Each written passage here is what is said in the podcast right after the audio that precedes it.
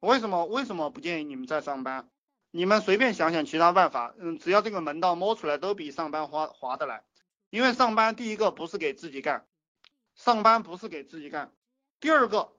就算你使劲的在那个地方给给干活了，你也挣不了几个钱。老板很难给你加工资，因为老板的老板他就是要压缩成本，然后他要挣取更多的呃挣到更多的利润，他不会为员工考虑的。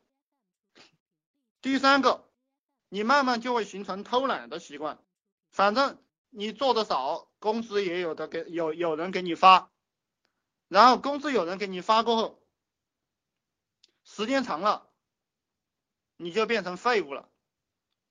其实其实我们我们做任何事情都是要善复念，就是要要非常注重自己那个念头，非常注重呃注重隐形的价值。聪明人都是注重隐形价值的人，笨蛋只注重实际的价值。呃，实际上这个钱和隐形的东西是对等的，钱和隐形的东西是对等的。你们要理解这个东西，你们就能用这个隐形的东西去换钱了。比如说，有有人给我交了七幺九八、六幺九八，呃，是三六九八来来听我扯淡，我扯淡的这些东西，它就是隐形的东西，但它是可以换钱的。大家要明白这个思路，隐形的东西是最值钱的。蒋介石他比毛泽东、毛主席有很多显现的东西，就他有坦克、飞机、大炮，但毛主席有很多隐形的东西。这个这个你们一定要去理解，然后而且一定要按照这个方向去做。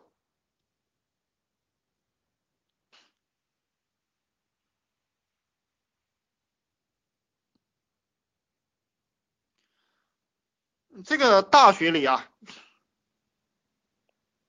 这个这个大学里啊，刚才讲了蒋介石的字，蒋介石的字，我有一副蒋介石的字，写的非常标准，非常漂亮，而且我也我我也经常读这个蒋介石的一些书籍。蒋介石这个人是基本上后来是不抽烟不喝酒，然后行得专坐坐得正，他他呃他的这个呃不是真迹，肯定不是真迹了。真迹我拿不到，呃，蒋介石，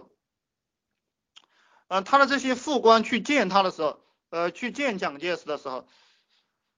呃，都是不敢抽烟的。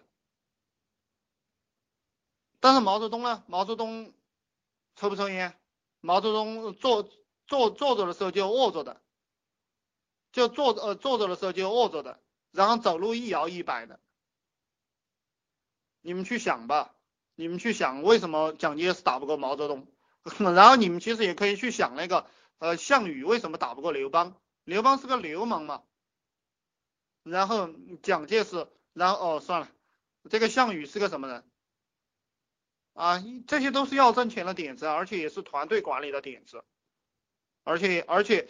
呃这些都非常有用，就这些叫做什么呢？你你就拿这些框架，呃，拿打江山的框架去创业，因为创业在古代本来就叫打江山，创业在古代本来就叫打江山。